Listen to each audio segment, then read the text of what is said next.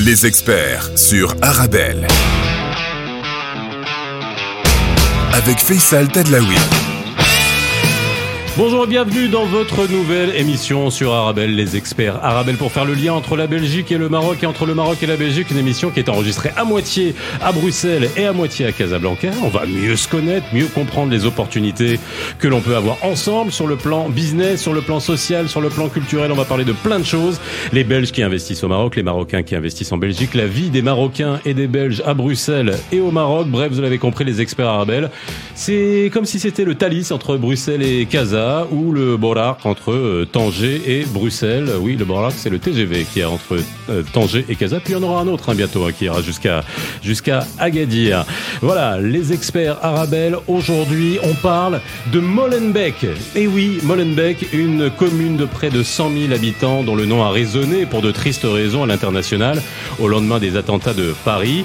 Et la stigmatisation de cette commune a eu la peau dure, notamment chez nous, hein, à Casa. Près de 50% des habitants de Molenbeek sont marocains ou d'origine marocaine. Aujourd'hui, dans les experts arabes, on va aller au-delà de cette image. On va parler vrai, on va découvrir Molenbeek d'une autre manière, au-delà des a priori. Et qui de mieux que l'ex-bourgmestre de Molenbeek pour nous en parler? Elle est aujourd'hui première échevine, c'est-à-dire élue adjointe au bourgmestre. Elle a été bourgmestre de 2012 à 2018. Mon experte d'aujourd'hui, c'est Françoise Skipmans.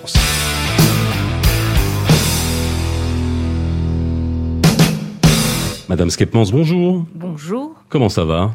Mais fort bien. Je suis euh, heureuse de participer euh, à cet entretien. Mais moi, je suis ravi de vous accueillir. Et puis, je suis ravi que vous m'accueilliez hein, aussi à Bruxelles parce que je suis tout nouveau, moi. J'ai entendu. Oui, oui. Et puis bon, j'ai découvert aussi la circulation bruxelloise. Oui. voilà. On a du mal à circuler en ce moment. Absolument. Et à mon sens, ça va durer euh, longtemps. Donc il faudra faire preuve de patience, d'abnégation et euh, voilà, c'est une des difficultés euh, que connaît la région bruxelloise et qui concerne, je dirais, toutes les communes. Hein. Mais ça, comme toutes les grandes villes, j'imagine. Oui, mais c'est de plus en plus compliqué. Oui, bon, nous, nous, aussi à Casa, on a beaucoup de mal à, circuler. Hein. Mais bon, l'accès à l'hypercentre, finalement, est, compliqué et j'imagine que c'est pour pousser les gens à utiliser les transports en commun oui, mais il faut alors que les dessertes euh, soient suffisantes, qu'il y ait suffisamment de métro, de rames, euh, de jonctions, ce qui n'est absolument pas le cas aujourd'hui. Donc je pense qu'on a euh, un petit peu trop avancé dans la mise en place d'un plan de circulation sans penser euh, aux conséquences et euh, sans moderniser euh, les transports publics. Bon, on en parlera. Hein. Il y a déjà des messages qui passent là, c'est bien. mais en tout cas, mais bon, ce sont des questions qui se posent dans toutes les grandes villes et puis aussi quand j'espère qu'on aura l'occasion de se voir à Casablanca et d'enregistrer une autre une autre émission. Moi, vous m'avez appris quelque chose sincèrement que Molenbeek notamment était jumelé avec un petit village marocain qui s'appelle Mokreset, qui est euh, euh, dans la région de Tanger el Oui. Ouais. Alors, euh, nous avons un partenariat mhm. depuis plusieurs années, je dirais même depuis dix ans, qui fonctionne bien. Et l'idée, c'est justement d'avoir un, partage de pratiques euh, et aussi de soutenir certains investissements euh, développés par euh, Mocrisset, notamment dans le cadre du développement local durable. Mhm. Et donc on apporte un, soutien notamment aux, femmes qui se lancent dans des initiatives commerciales. Il y a beaucoup de coopératives là-bas. Voilà, hein. exactement. Coopératives féminines. Et nous souhaiterions aussi développer le tourisme donc, euh, qu'il y ait des maisons d'hôtes euh, qui soient équipées. Donc c'est un, partenariat tout à fait euh, positif et intéressant. Voilà. Et les maisons d'hôtes, faut savoir que beaucoup de Belges détiennent des maisons d'hôtes. Alors au niveau de la ville de Marrakech, surtout, il y a énormément de Belges, beaucoup d'amis aussi, hein, qui ont des maisons d'hôtes, et beaucoup commencent à s'installer encore plus à Marrakech. Ça, ça faut le savoir. Oui. Mais Mokrisset est intéressante parce que c'est la nature aussi. Oui, il y a l'arrière-pays euh, qui est à développer. Et puis, dans toute la stratégie euh, aussi de développement du tourisme du royaume, c'est enfin, enfin, on a mis l'arrière-pays à, euh, dans une des, des, priorités. On aura l'occasion d'en parler. En tout cas, vous inquiétez pas. Et puis, notamment aussi de des ponts qu'il peut y avoir entre la communauté, euh, des gens qui sont issus du RIF, parce qu'il faut savoir que Montréal est dans le RIF, et euh, les, beaucoup de RIFins ici à Bruxelles, et on les, on les salue. Alors, Madame Skepmans, je commence toutes les émissions comme ça en essayant de vous connaître. Hein, de, qui êtes-vous Alors moi, j'arrive euh, en Belgique, je fais un petit panorama euh, de, des figures euh, politiques, hein, sur tous les partis. On va pas parler de politique, hein. même si on parle. En fait, quand on parle de la vie de la cité, on fait de la politique finalement. On fait de la vraie politique. On va pas, on va pas, on va pas faire de la politique politicienne. Mais euh, je vois qu'il y a beaucoup de de, politiciens qui sont de père en fils. C'est des vocations familiales, la politique, en, Belgique? Euh, C'est vrai qu'on a un certain nombre d'exemples qui pourraient euh, nous amener à penser qu'il euh, y a des dynasties, absolument. Peut-être que c'est bon ou c'est pas bon? Je pense que ce n'est pas nécessairement mhm. positif. Parce que c'est vrai que quand on baigne dans une ambiance familiale où la politique euh, fait partie du quotidien, on est euh, influencé évidemment euh, à pouvoir poursuivre cette voie, mais je pense aussi qu'il ne faut pas que ce soit une, une pression et que nécessairement, parce qu'on avait un père ou une mère qui était ministre, mhm. bourgmestre, on doit se mettre dans le prolongement. Et c'est un constat qu'on fait. Je ne sais pas si il se poursuivra, mais c'est vrai que vous avez le premier euh, ministre actuel de la mhm. Belgique. Euh, son papa était également euh, ministre. Il était ministre, il n'a pas mhm. été premier ministre.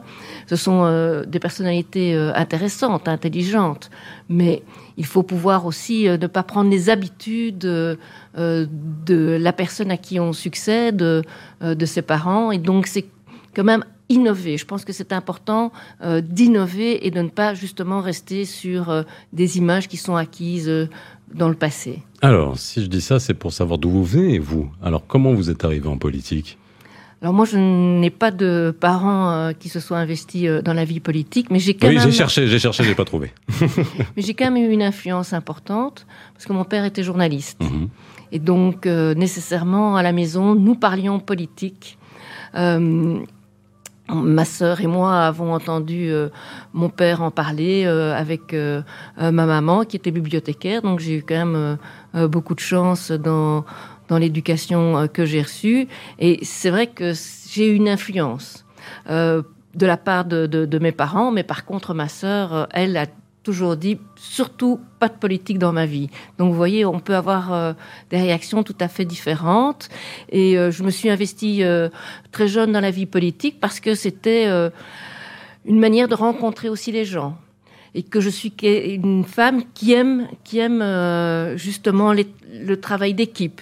Quand j'étais euh, jeune, quand j'étais euh, à l'Athénée, eh bien, je faisais partie du club de l'association de mon école qui développait des, des projets, des projets culturels, sportifs. ensuite, j'ai aussi fait partie de mouvements scouts, de Louveteau. Donc, j'ai toujours aimé me plonger dans, dans la proximité, dans les contacts, euh, dans les euh, parce que je pense que c'est essentiel à l'épanouissement. En tout cas, moi, j'y ai trouvé euh, dès ma jeunesse beaucoup de satisfaction. Et quand je suis arrivée à l'université, eh bien, j'ai aussi regardé quels étaient les, les mouvements, les associations qui étaient dynamiques et dans lesquelles j'avais une envie de participer. Et c'est ainsi que je me suis euh, inscrite chez les étudiants libéraux. Alors que c'était un petit peu euh, par contradiction, mhm. puisque j'ai toujours vécu à Molenbeek et que Molenbeek est une historiquement socialiste, PS. Oui, oui, euh, historiquement socialiste, une commune populaire, une commune vraiment très intéressante. Moi, j'ai eu beaucoup de chance de vivre euh, à Molenbeek. Je ne m'y suis jamais ennuyée un moment. Mhm. Hein, il y avait beaucoup d'opportunités, tant sur le plan sportif que sur le plan, euh, euh, je dirais, éducatif, en tout cas pour les académies. mais c'était aussi une mainmise très forte. enfin, moi, je le ressentais comme jeune, une mainmise politique très forte de la part d'une majorité. Et donc, naturellement, je me suis inscrite euh, vers le libéralisme parce que justement, c'était prendre contre-pied euh, par rapport euh, au pouvoir dominant de ma commune. Mais fondamentalement, essentiellement, je me suis investie dans la vie politique pour la participation, pour le changement, avec une approche positive, une approche sociale et d'émancipation. Pour moi, c'est essentiel. Mhm. Et c'est pour ça que dans tous les domaines, euh, j'ai surtout euh, privilégié euh, l'éducation, la formation, la culture, parce que ça fait partie de l'épanouissement de l'être et de la personne, et que c'est tout à fait euh, important. En tout cas, moi, j'y ai trouvé beaucoup de satisfaction et euh, aussi euh, beaucoup d'intérêt à porter ces, ces, matières, ces domaines auprès de la population. Alors, scout toujours C'est-à-dire aujourd'hui, vous retrouvez toujours la même satisfaction, la même, la même gouaille, la même niaque aujourd'hui pour faire ce, ce métier-là? Alors, toujours prête. j'ai évidemment évolué dans le sens où j'ai l'expérience qui euh, fait que je peux être quand même euh, plus, plus réfléchi par rapport à, certains engagements, mais ils sont toujours déterminants. La vie politique, mon engagement, ça fait partie de mon ADN. Alors, vous avez été bourgmestre oui. Hein, donc c'est l'équivalent d'un maire. C'est juste pour que les gens qui nous écoutent à, au Maroc puissent aussi comprendre hein, comment s'organise euh, la vie politique et le découpage. Donc on est sur la commune de, alors pas ici, ici on a Scarbeck. Euh, Molenbeek c'est juste, c'est pas très loin. Euh, donc euh, vous êtes, vous étiez maire de la commune. Aujourd'hui vous êtes échevine. Oui. Donc c'est, vous êtes l'adjointe à la bourgmestre actuelle. Oui. Au maire actuel. Oui. D'accord. Alors moi j'ai commencé des je dirais, comme je vous l'ai dit, mon engagement assez jeune et j'ai été élue euh, euh, conseillère euh, communale en 1989. Mhm. Donc il y a un certain nombre d'années et je suis devenue échevine, adjoint au maire mhm. très rapidement parce que justement à cette époque, il n'y avait pas de femmes en politique. Et c'est vrai que j'ai bénéficié, entre guillemets, de ma situation, à savoir j'étais une, je suis une femme et j'étais jeune. Et donc, euh, ça m'a permis véritablement. C'était compliqué à euh, l'époque.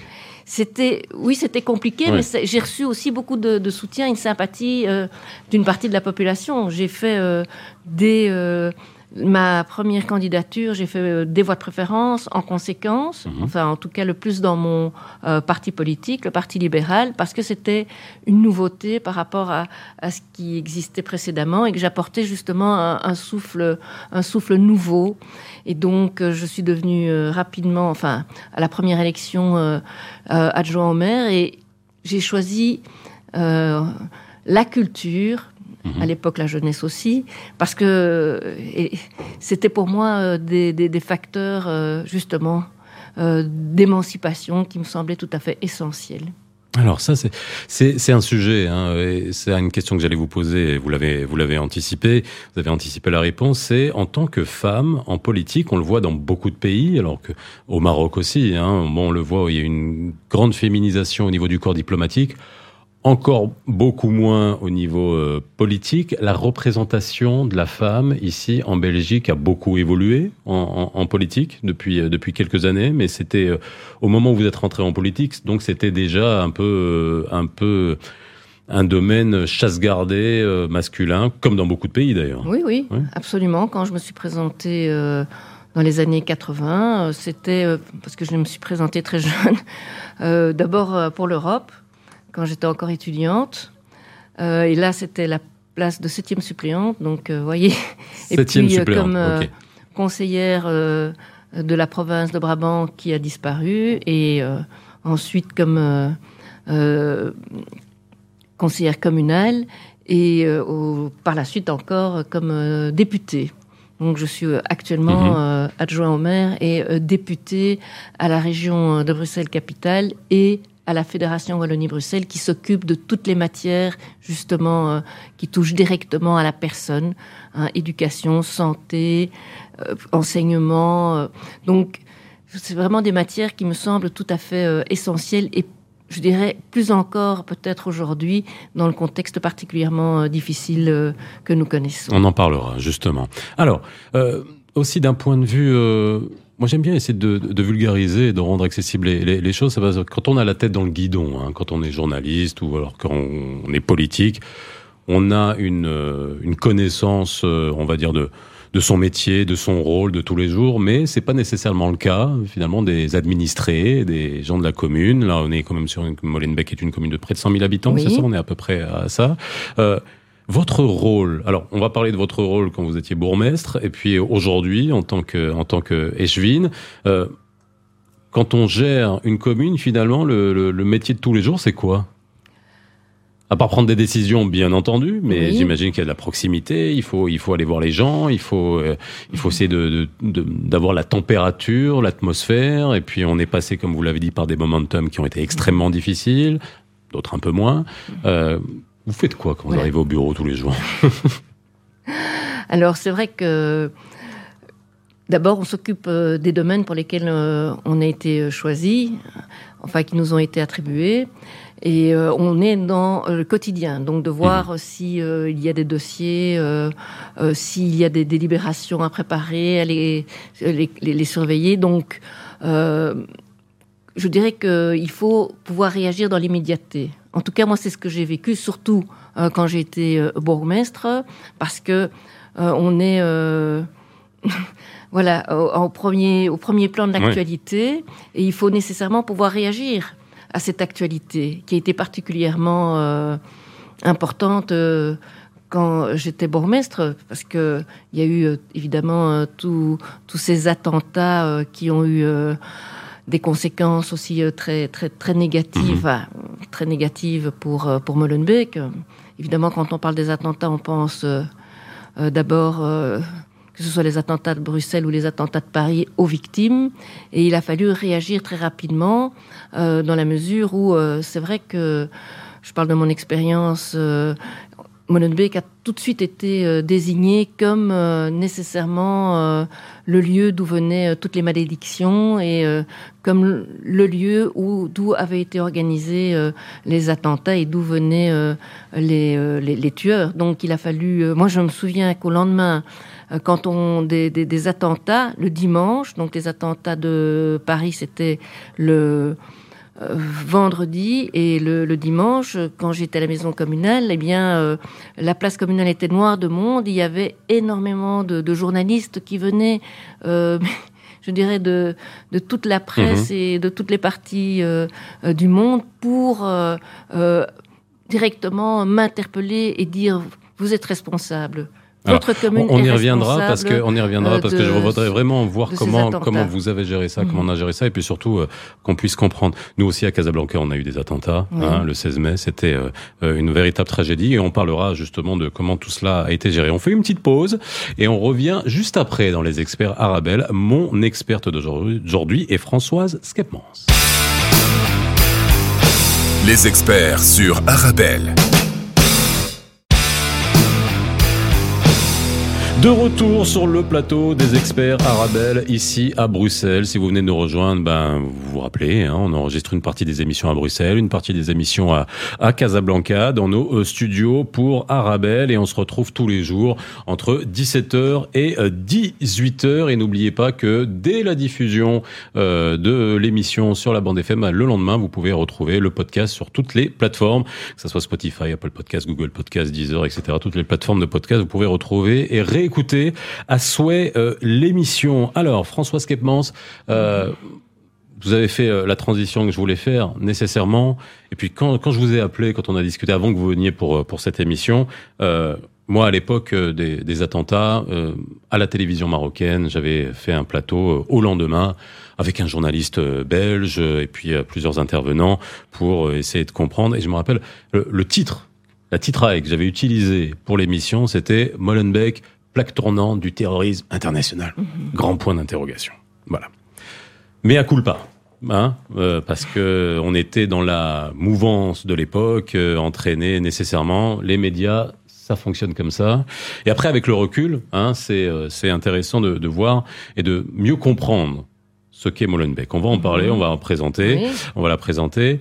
Euh, mais revenons sur les attentats, bien évidemment. Série d'attentats. On sort d'une quand même d'un tunnel de plusieurs années euh, gangréné par euh, par ce mal, quoi, par ce par ce mhm. fléau. Nous, on l'a vécu dans notre chair au Maroc aussi, euh, dans les attentats du, du 16 mai, l'attentat d'Argana à Marrakech, les attentats de Paris. Il y a eu Charlie Hebdo, les attentats de Paris, les attentats de Bruxelles. Et là, Molenbeek a été pointé du doigt au lendemain des attentats de Paris. Comment vous l'avez vécu? À l'époque, vous étiez mhm. bourgmestre. Oui, absolument. Mhm. Donc vous avez pris ça en pleine, euh, en pleine face? Comment... oui. C'est pour ça que je disais que euh, quand on est euh, bourgmestre, quand on a des responsabilités politiques, il faut être dans l'immédiateté. Et vous étiez bourgmestre depuis combien de temps à cette époque? Très rapidement. Moi, j'ai été euh, désigné bourgmestre en 2012. Non, en décembre 2012. Ah oui, donc c'était. À partir de 2013. Euh, c'était juste après, quoi. Oui, et donc c'était, euh, oui. Vous êtes ouais, Deux ans après. Ok. Voilà, exactement. D'accord, je vois. et, donc, bon, la question du. du, du, radicalisme était une question qui était présente, mais évidemment, l'amalgame qui a été fait mmh. entre l'islam et les voyous euh, qui étaient en fait des, trafiquants. Euh, trafiquants d'armes, trafiquants euh, de drogue, et qui à un certain moment se sont radicalisés parce que ils avaient un entourage qui les amenait sur cette voie. ben voilà, le raccourci a été fait. Hein. on est, ils sont passés de, de, voyous, bandits, pour devenir des mmh. assassins. Et donc, comme plusieurs des protagonistes venaient de Molenbeek, euh, c'est Molenbeek qui a été désigné comme euh, l'antre du mal. Et c'était une façon, je dirais, un petit peu rapide de la part tant de, de, la France, la France qui a dit c'est la Belgique, la Belgique a dit mais c'est Bruxelles, c'est Molenbeek. Donc, vous voyez, on a vite reporté les responsabilités sur, sur cette commune, alors que, évidemment, euh, On parle d'individus. Voilà, ce sont des individus euh, qui avaient peut-être aussi euh, baigné dans un, contexte qui les avait, leur avait permis de de se radicaliser très très rapidement, mais sous l'influence d'Abaout, qui était le, chef de file, celui mhm. qui a amené un certain nombre de, de, de Molenbeekois dans, dans, ses filets pour justement soit aller rejoindre l'État islamique, soit euh, euh, opérer euh, ces, attentats et ces tueries en Europe. Et comment on gère, on va dire, une commune au lendemain? Alors déjà, bon, personnellement, j'imagine que ça, doit être extrêmement difficile, mhm. hein, surtout quand on vient d'arriver, de prendre, de prendre son, poste en tant que, en tant que bourgmestre.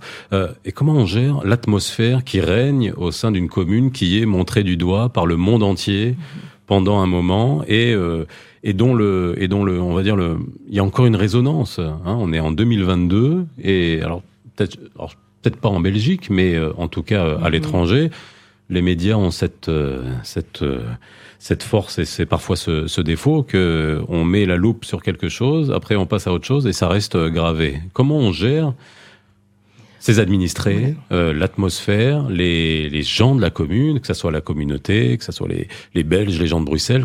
Comment on, comment on appréhende tout ça? Justement, moi, ce qui m'a donc, euh, c'est vrai que cette stigmatisation de, de Molenbeek, euh, notamment de la part des médias internationaux, m'a voilà, m'a interpellé. Elle a interpellé les... Ça vous a blessé? Ça a blessé tout le monde ici? Oui, je pense.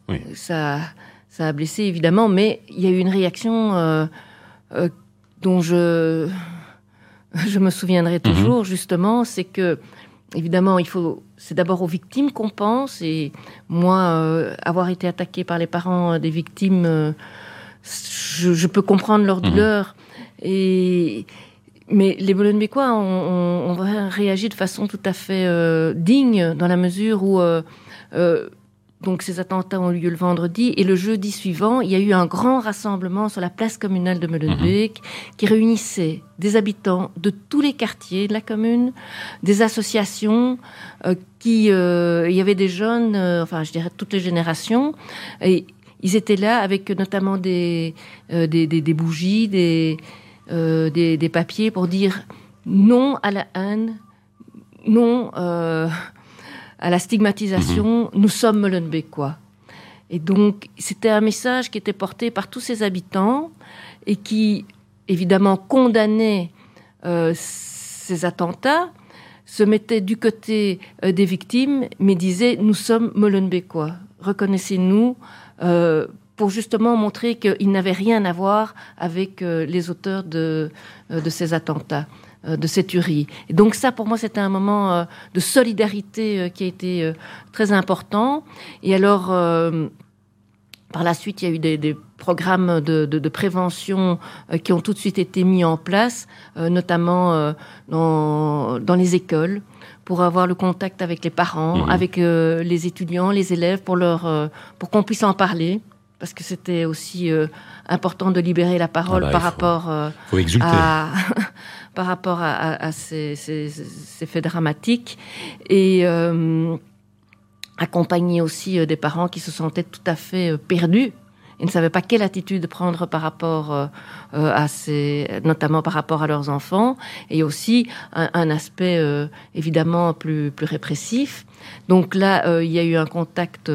J'ai pris directement contact avec le premier ministre de l'époque, Charles Michel, et on, on, a établi un, un plan, un plan d'action pour justement resserrer, euh, mieux contrôler euh, euh, les individus qui pouvaient être des prédicateurs et qui mhm. pouvaient justement lancer ces, messages de haine.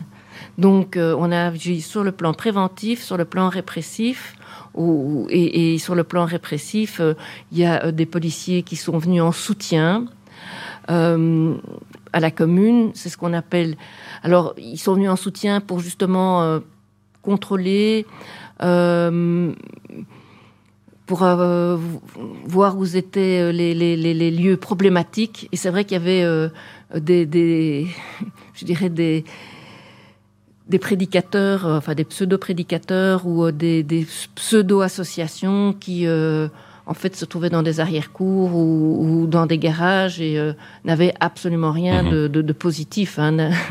Et donc il fallait nécessairement les contrôler et les, enfin, les, les, les, faire en sorte qu'elles n'existent plus les, si, euh, si elles posaient la moindre difficulté. Alors, l'atmosphère, je parle vraiment d'atmosphère de la commune, des habitants de la, de la commune, est-ce que... Euh, alors souvent, le, le, pendant positif, entre guillemets, suite à un drame ou une stigmatisation, c'est de renforcer finalement, vous l'avez dit, les gens sont venus, se sont recueillis. Est-ce que à la suite de ça, vous avez senti justement cette levée de bouclier, les gens se sont resserrés pour dire bah, attendez, oh, hey, eh, Molenbeek, c'est pas ça. C'est pas oui, que ça. Et, est-ce que ça a permis d'apaiser à la suite ou alors ça a pris beaucoup plus de temps? Mais ça a pris du temps, nécessairement, parce que il y a eu encore, euh, vous savez, on, a été euh, attaqué, euh, enfin, vilipendé pendant quand même plusieurs mois. Il y avait un, un ancien candidat à la présidence française, Éric Zemmour, qui euh, avait fait, qui, euh, qui, qui avait euh, dit qu'il valait mieux bombarder Molenbeek que Raqqa. Oui, ça je m'en souviens très hein, bien. Et puis il a encore, dans le cadre de sa campagne électorale, fait tout un reportage sur euh, à charge sur, euh, sur, sur Molenbeek. Euh, on l'entend plus, ça y est. Ah oui, voilà, le moment, je pense que c'est fini. Moment la page est tournée. Fini, la voilà, page est ça tournée. Y est, là, ça, c'est une très bonne chose. excellente. Mais c'est vous montrer un petit peu l'acharnement de la part de, de, de certains, de certains médias ou de, de, certains politiques contre, contre la commune. Il y avait le parti d'extrême droite qui s'appelle en Belgique le, le Vlaams Belang, qui voulait faire un safari à Molenbeek. Je m'en rappelle aussi. voilà, donc euh, qu'on a tout de suite interdit évidemment, mais c'est pour vous montrer euh, les, tentatives de, stigmatisation euh, de, à l'égard de la commune. Il y a eu aussi des. parfois, il a fallu aussi faire comprendre que des rassemblements, enfin le rassemblement la semaine après les, les, attentats de Paris était extrêmement digne, mais il y a parfois des, des, des jeunes qui voulaient se rassembler parce que euh, il voulait montrer que euh, ils existaient. Et, nous, euh, j'ai vraiment eu le soutien des associations, notamment des associations qui s'occupent de la jeunesse molenbeekoise pour les encadrer et pour leur faire comprendre que ce n'était pas en manifestant que l'on pouvait changer une image ou, ou, la donne, mais c'était au contraire en portant des projets, des projets positifs et constructifs. Et donc, j'ai eu quand même un grand soutien euh, de certains services de la commune, mhm. notamment le service de l'éducation, euh, le service des cultures, pour, euh, porter ces projets et des, associations à caractère notamment sociales ou culturelles, qui travaillent sur Molenbeek. Elles sont nombreuses. Alors si euh, aujourd'hui, hein, si on devrait faire, on va en parler dans quelques instants, hein, dans, la, dans, la, troisième partie euh, des experts, on parlera de Molenbeek aujourd'hui, hein, on va oublier les, les attentats, on va peut-être mieux parler de, de, de Molenbeek, mais si euh, après, euh, après toute cette période, Molenbeek en 2022, hein, cette perception, vous estimez qu'elle a changé ou euh, que le boulot a été fait, que aussi votre successeur euh, a, a, fait aussi le, le, le, travail pour que justement cette image change? C'est important, l'image de Molenbeek, que ça soit au niveau de la de Bruxelles, de la Belgique en général et puis de l'international, qu'elle change encore aujourd'hui? Vous y travaillez? Oui, mais je dirais quand même que la situation s'est sensiblement apaisée. Et donc euh, aujourd'hui, nous ne sommes plus dans euh, ce message stigmatisant euh, de, de la commune. Voilà, il y a un après. Voilà, mhm. on, on, a vécu la période pré-attentat où il y a eu justement avec le djihad et l'État islamique un, un, focus auprès de certains jeunes. Puis et il y a eu le, le, les attentats et toute cette période. Et aujourd'hui, on est dans une phase post-attentat et où euh, la commune, a, je dirais, a retrouvé euh, euh, ses, habitudes. Mais je dirais que ce qui reste très important pour Molenbeek, c'est enfin les, challenges, les défis que nous devons relever, c'est ceux de, de la paupérisation qui est toujours bien présente mmh. et je dirais qu'elle est peut-être plus présente aujourd'hui qu'elle ne l'était euh, euh, il y a quelques années, euh, d'une densité de population très importante, beaucoup, beaucoup une jeunesse très nombreuse à Molenbeek mmh. également, et donc il faut nécessairement des politiques d'éducation et des politiques sociales qui soient fortes. Mais est-ce qu'on, justement, l'image qui a été véhiculée par Molenbeek, on a ressenti un impact d'un point de vue économique, d'un point de vue social, c'est-à-dire qu'on peut se dire que certaines personnes se disent oulala, je vais pas m'installer à Molenbeek, je vais pas investir à Molenbeek, je vais pas. Est-ce que ça a eu un impact qui a été mesuré? Quand vous me parlez de paupérisation justement, qui est encore en cours, est-ce que ça, ça en a fait partie? Non. Alors la paupérisation, elle est due au fait que, euh, comme je, Molenbeek, on peut en parler euh, par la suite, euh, a toujours été une commune pauvre, mmh. qui faisait partie du croissant pauvre des communes euh, bruxelloises et euh, il y avait des journalistes qui étaient étonnés en se disant mais euh, quand ils sont venus à Molenbeek, ils croyaient que c'était la banlieue. Mais mmh. il n'y a pas de banlieue en Belgique. Oui, ça c'est important de le voilà, souligner. Il n'y a pas de banlieue en Belgique et euh, il y a des communes qui sont pauvres, euh, qui sont précarisées. Et Molenbeek fait partie de ces communes, comme Anderlecht euh, ou, Saint-Josse. C'est une réalité. Et donc il faut nécessairement porter des projets euh, pour faire en sorte que euh, la jeunesse, cette jeunesse puisse euh, avoir des, projets, puisse euh, se lancer euh, euh, dans, enfin, les soutenir au mieux pour, pour leurs études et, pour euh, trouver aussi euh, euh, un, travail, parce que le taux de chômage reste aussi toujours important euh, à Molenbeek. Plus important Donc, que la moyenne, sont, que la moyenne nationale, défis, la moyenne de Bruxelles. Voilà, ce sont les défis que nous avons euh, aujourd'hui. Et alors, mais, je, je mais... vous interromps, on va en parler dans oui. quelques instants, on va faire une autre petite pause et on revient juste après la pub. On va parler justement de Molenbeek aujourd'hui, les défis, les challenges euh, pour son développement, pour lutter contre la paupérisation et toutes les solutions qui peuvent être euh, présentées. Et comme vous l'avez dit, moi je vous dirai, hein, quand je suis arrivé, j'ai traversé Molenbeek, je vous dirai ce que j'ai, moi, ma, ma vision des choses également. À tout de suite. Les experts sur Arabelle. 17h-18h, les experts sur Arabelle.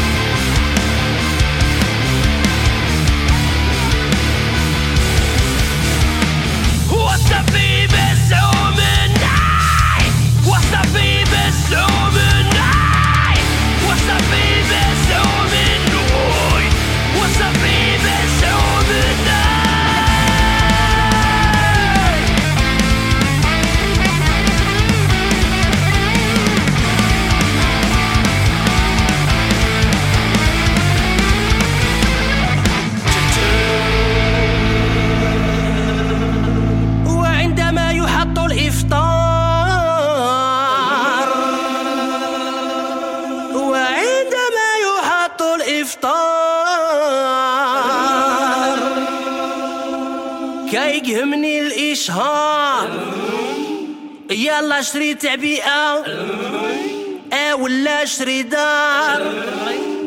آه ولا اشتري لي كوش ديال الدراري الصغار؟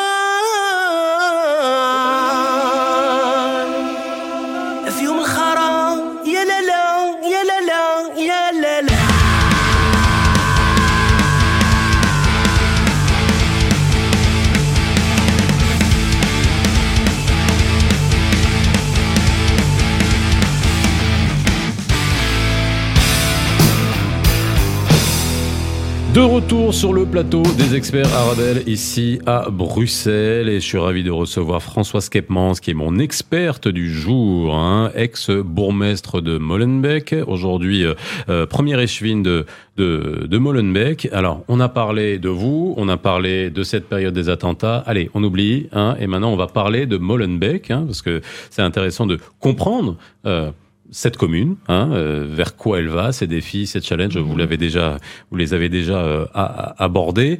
Et euh, comme vous l'avez dit, vous avez dit, les journalistes français sont arrivés, mais moi aussi. Hein, euh, voilà, la première fois que je suis arrivé à Arabelle, on est sur la chaussée de Louvain, on est à Scarbeck. Il fallait que j'aille, une fois que j'avais fini mon rendez-vous, je voulais aller faire du shopping à, du côté de Sainte-Catherine. Je me suis dit, allez, je vais marcher. Et je savais même pas que j'allais traverser Molenbeek. D'accord Donc, euh, je marche, je marche, je marche, je marche, voilà, etc. Truc. Et puis là, hop, je vois, j'appelle un copain, je lui dis, voilà, je suis en train de truc, je dis, donc tu as traversé Molenbeek. Je fais, ah bon? Ah bon? Je fais, bah ouais. Et quelque chose que vous avez dit qui est extrêmement important, la configuration, on va dire, de la ville euh, à la Belge n'est rien à voir avec euh, la France ou même d'autres pays. Il n'y a pas de banlieue.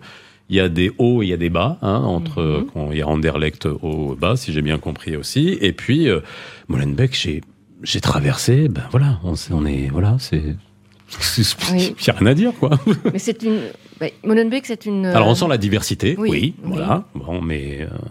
Alors c'est une grande commune, mmh. comme vous l'avez dit, c'est une commune de près de 100 000 habitants, mais probablement qu'il y a une population encore plus importante. C'est une commune à l'origine ouvrière, mmh. elle, qui s'est développée en bordure du canal. Et donc, euh, au 18e, au 19e siècle, il y a euh, beaucoup d'entreprises qui se sont développées euh, grâce au canal, des entreprises manufacturières.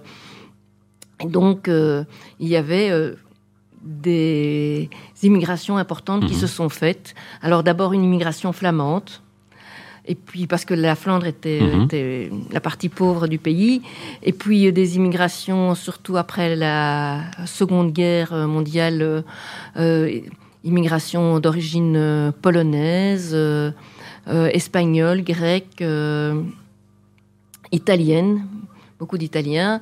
Et puis, à partir des années 60, euh, euh, une immigration euh, essentiellement d'origine marocaine. Mmh. Et donc, euh, chaque fois pour euh, participer à la construction euh, des, des, des, projets mmh. euh, participer à l'activité industrielle, manufacturière de de la Belgique et en particulier de Bruxelles autour du canal. Et dans les années 60, beaucoup de d'immigrés d'origine marocaine sont arrivés pour la construction, et notamment la construction du métro. Et euh, la construction en général de Bruxelles aussi, puisque la ville était en plein euh, développement. Et alors que les entreprises manufacturières, euh, elles, fermaient petit à petit. Et donc la dernière vague d'immigration importante que nous ayons connue, c'est l'immigration marocaine, mais il y a eu d'autres... Depuis les années 80 non, non, je dirais des 60, 70, 70, oui, oui. Euh, et puis maintenant, c'est un peu comme en France aussi pour euh, tout, euh, de la plasturgie, les travaux publics. Hein, C'était le même type d'immigration. Et puis les transports publics. Et puis maintenant, les dernières vagues, enfin les dernières immigrations sont plutôt d'origine subsaharienne. Mhm. Aussi syrienne et afghane de par la guerre, et aussi subsaharienne avec euh, des, Guinéens et euh, des personnes d'origine guinéenne et euh, congolaise. Donc c'est vrai qu'il y a une diversité importante à, à Molenbeek. Alors il y a trois quartiers, parce que moi je définis mmh. toujours Molenbeek en trois quartiers. Il y a le quartier maritime, mmh. près de Tour et Taxi, qui est un quartier qui se développe fort bien parce qu'il est tout près justement du centre-ville. Et il y a un grand parc, il y a Tour et Taxi qui est un centre euh, à la fois artistique, euh, mais aussi manufacturier, de services euh, très important qui s'est développé ces, dernières années. Donc, il y a beaucoup de, jeunes, et notamment de jeunes néerlandophones, qui décident d'habiter dans, ce quartier. Il y a le centre de Molenbeek, près de la place communale, qui reste toujours très, très populaire. Et euh, on a aussi ce qu'on appelle les nouveaux quartiers qui ont été construits euh, après-guerre et dans les années 60, euh, 70 et qui continuent toujours à être construits parce qu'on a besoin de logements à, Bruxelles. Et ce sont des quartiers là plus, je dirais, plus mixtes. Mhm. Voilà.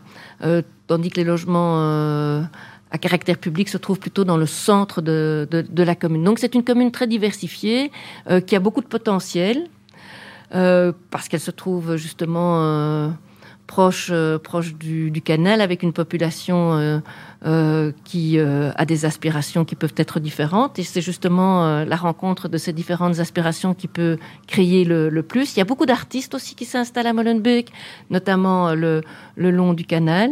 On a sur le plan culturel une maison des cultures qui est extrêmement dynamique et qui organise des ateliers pour les jeunes. Bah, quand on a autant de diversité, mhm. la culture, faut miser dessus. Hein, ah oui, oui, ça, absolument. Hein, ce, mélange qui est absolument oui, incroyable. C'est la maison des cultures.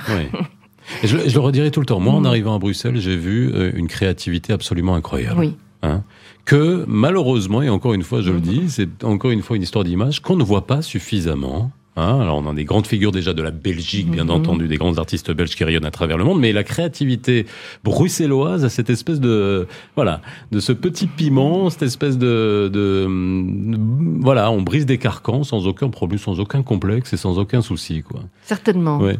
Et euh, on le fait avec beaucoup de liberté.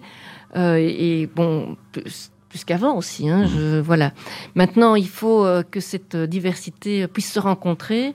Et moi, ce qui, si, on, si je dois mettre un, enfin, ce qu'on n'a pas réussi, c'est justement faire en sorte que cette diversité soit soit portée de manière positive à savoir c'est extrêmement intéressant de vivre ensemble, de connaître les, les, aspirations et les cultures des autres, mais je pense qu'on aurait dû aussi faire en sorte que tous les nouveaux euh, migrants aient la possibilité, qu'on leur donne la possibilité de participer de participer à la vie euh, sociale, culturelle, économique, euh, mais de manière tout à fait positive. comment est-ce qu'on Et on ne l'a pas suffisamment fait. Comment est-ce qu'on a empêché ces gens-là de le mais on n'a pas empêché, mais on hmm. n'a pas favorisé. D'accord. Donc, bon, il y a des responsabilités de part et d'autre. Oui, bien sûr. Oui. oui, il y a des responsabilités de part et d'autre, mais on n'a pas suffisamment favorisé en proposant, par exemple, euh, on le fait maintenant, mais on, a mis trop de temps donc permettre euh, euh, notamment aux, personnes euh, qui, qui ne maîtrisaient pas suffisamment une des langues nationales et notamment le français, mhm. puisqu'on parle essentiellement le français à, à, Bruxelles, de pouvoir suivre des cours, de pouvoir de se dire tiens où est l'administration communale, comment je peux avoir le contact avec euh, une aide sociale, euh, euh, une assistante. Et donc on, a dit, ben voilà, vous êtes les bienvenus, mais finalement débrouillez-vous.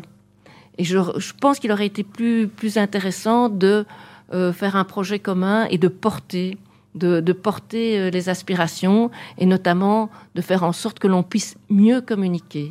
Alors quel est le rôle aujourd'hui de ces, des nouvelles générations Pas d'immigration, parce qu'ils sont nés ici, ils sont bruxellois. Alors, ils s'appellent peut-être Rachid, Mustapha, Faisal, comme moi, euh, Kenza, peu importe, mhm. qui sont bruxellois. Hein, euh, et quel est leur rôle aujourd'hui, justement, pour. Euh, est-ce qu'on on arrive à une phase où finalement, on n'aura plus de problème entre guillemets, que ça soit d'intégration, que ça soit de, parce que c'est des questions même qui se posent pas. Mais c'est pas une question d'intégration. Hmm. c'est une question de participation. Participation. Et donc, je pense que c'est important justement de donner à chaque personne. J'aime bien ce mot-là. Voilà. Plutôt que. Intégration, on, entend ce mot-là euh, à tort et à travers dans d'autres pays. Non, la participation. C'est important mhm. de que le message soit dès le plus jeune âge porté auprès de chaque enfant et auprès de chaque famille en leur disant participez mhm. et allez à la rencontre de l'autre. Ne restez pas entre vous. Et quand je dis entre vous, ce n'est pas je ne désigne pas les, familles d'origine marocaine, je dis d'une façon générale, mhm. ne restez pas entre vous, quelles que soient vos origines. Essayez de rencontrer les autres. Et il y a suffisamment d'opportunités pour le faire, notamment à travers justement euh, toutes les activités euh, qui sont développées euh, sur, sur, le, sur la commune. Enfin, moi, je parle de Molenbeek, mais c'est également un, défi pour les autres communes. Hein. On fera le tour des communes dans les émissions. En tout cas, voilà. Ben, l'heure est très vite passée, Madame Skepmans. Merci, hein, en tout cas, nous, de vous être livré, de nous avoir livré votre votre rôle, votre vision de Molenbeek. On en sait un peu plus. Et merci à vous. Encore une fois, j'espère que vous reviendrez, hein, parce que on aura l'occasion encore une fois de parler de, de, de Molenbeek sur beaucoup d'autres aspects. Merci Merci d'avoir été avec nous dans les experts euh, Arabel. Je vous rappelle que vous pouvez écouter cette émission euh, dès demain sur toutes euh, les plateformes de podcast, Apple Podcast, Spotify, Deezer, Google Podcast. Bref, vous retrouverez tout ça sur sur le site. N'hésitez pas à communiquer avec nous, à nous envoyer vos questions, vos réactions. On est là pour ça et ça nous permettra aussi de traiter les sujets qui vous intéressent dans les experts Arabel. Merci Madame Skepmans. À très bientôt et on se dit à très vite dans les experts. Bye bye. Les experts sur Arabelle.